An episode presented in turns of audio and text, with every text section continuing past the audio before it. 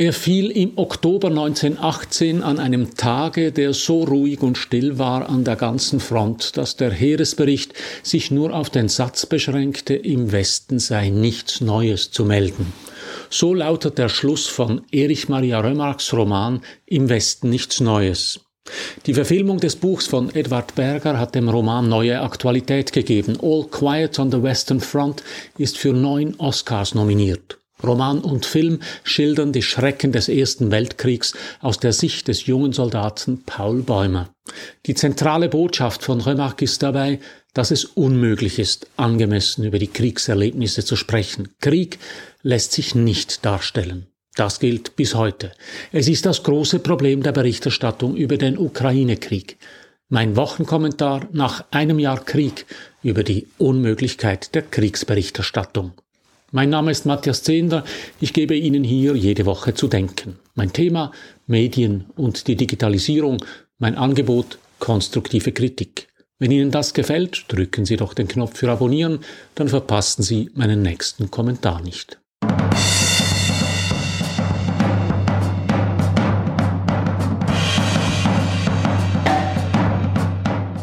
Als ich im Westen nichts Neues zum ersten Mal gelesen habe, war ich 16 Jahre alt. Ich habe mich mit Haut und Haar mit Paul Bäumer identifiziert. Zu Beginn des Buchs ist Paul 19 Jahre alt. Er stand mir damals nicht nur altersmäßig nahe, Paul hat noch keine Ausbildung, er hat sein Leben noch vor sich. Doch er wird eingezogen und in der Kaserne auf Krieg gedrillt. Wie habe ich damals mit Paul Bäumer gelitten? Das Buch ist aus der Perspektive von Paul in Ich-Form geschrieben, nur der letzte Abschnitt nicht. Da berichtet ein anonymer Erzähler in sachlicher Sprache von Pauls Tod. Paul stirbt kurz vor Kriegsende an einem Tag, an dem es so ruhig ist an der ganzen Front, dass sich der Heeresbericht auf den einen Satz beschränkt, der dem Roman den Titel gab. Im Westen nichts Neues. Ich war entsetzt über diesen sinnlosen Tod, über diesen sinnlosen Krieg. Ich war überzeugt, dass es nach den Schützengräben von Verdun keinen Krieg mehr geben konnte. Doch wir wissen alle, dass der Frieden nach dem Ersten Weltkrieg nur gerade 21 Jahre lang Bestand hatte. 1939 schickten Hitler und seine Generäle die nächste Generation von jungen Männern in den nächsten sinnlosen Krieg. Wieder zermalmten Panzer und Granaten die Leben von Millionen von Menschen. Wieder war das Grauen jenseits jeder Darstellbarkeit. Wieder schrieb Erich Maria Römack Romane, die wenigstens das Schicksal einzelner Menschen erlebbar machen. In Arc de Triomphe ist es Ravik, ein aus Deutschland nach Paris geflüchteter Arzt.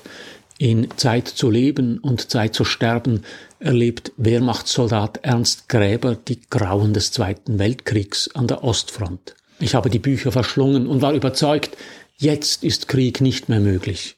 Kriege sind zu grauenhaft. Und trotzdem herrscht wieder Krieg in Europa. Seit einem Jahr sterben in der Ukraine wieder junge Männer wie Paul Bäumer und Ernst Gräber im Kreuzfeuer der Artillerie. Diesmal tragen sie nicht deutsche oder französische Uniformen, sondern ukrainische und russische. Es ist einerlei. Es sind junge Männer, die ihr Leben noch vor sich hatten, die träumen, lieben, hoffen, bis sie von einer Kugel, einem Schrapnell oder einer Granate getroffen werden.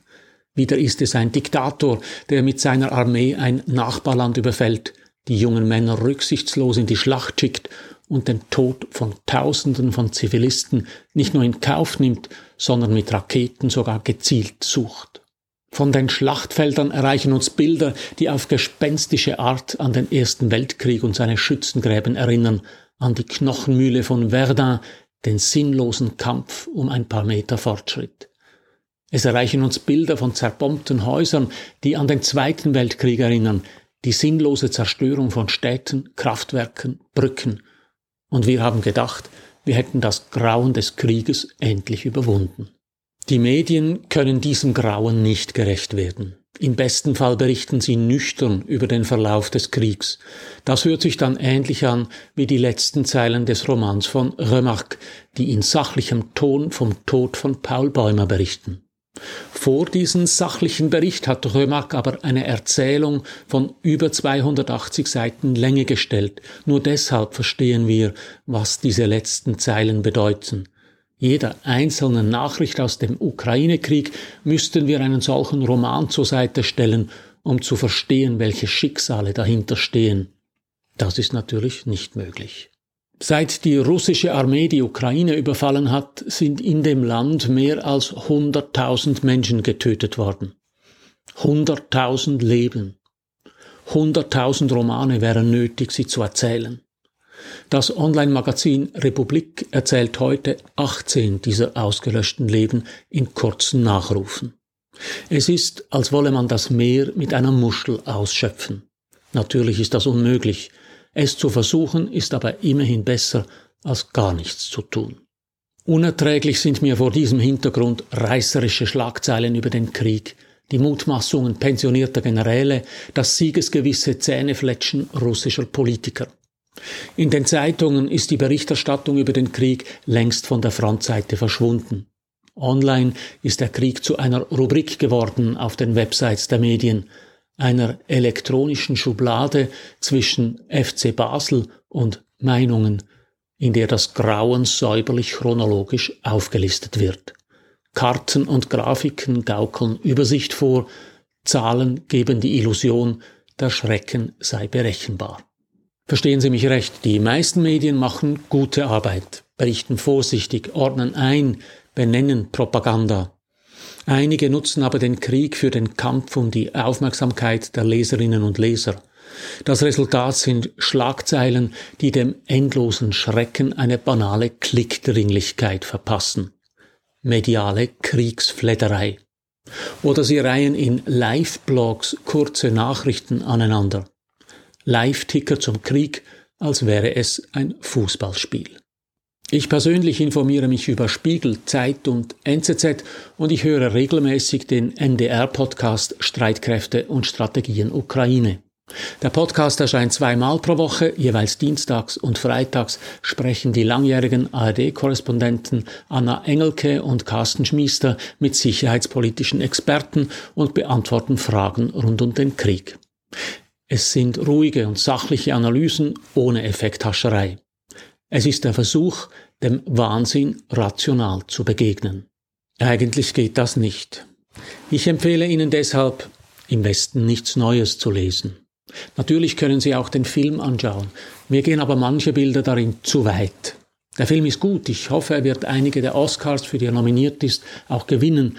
Aber ein Film ist immer auch ein Spektakel und das passt für mich in diesem Fall nicht recht. Mit dem Buch können Sie sich dagegen ohne Ablenkung in den Kopf von Paul Bäumer versetzen. In den Kopf der jungen Soldaten, die in die Schützengräben gezwungen werden. Soldaten wie die jungen Männer, die jetzt im Osten der Ukraine stehen und kämpfen. Denken Sie an die jungen Männer, gerade dann, wenn es in den Medien heißt, im Osten nichts Neues. So viel für heute. Drücken Sie doch noch schnell den Abonnieren und den Gefällt mir Knopf, dann hören wir uns in einer Woche wieder. Alles Gute.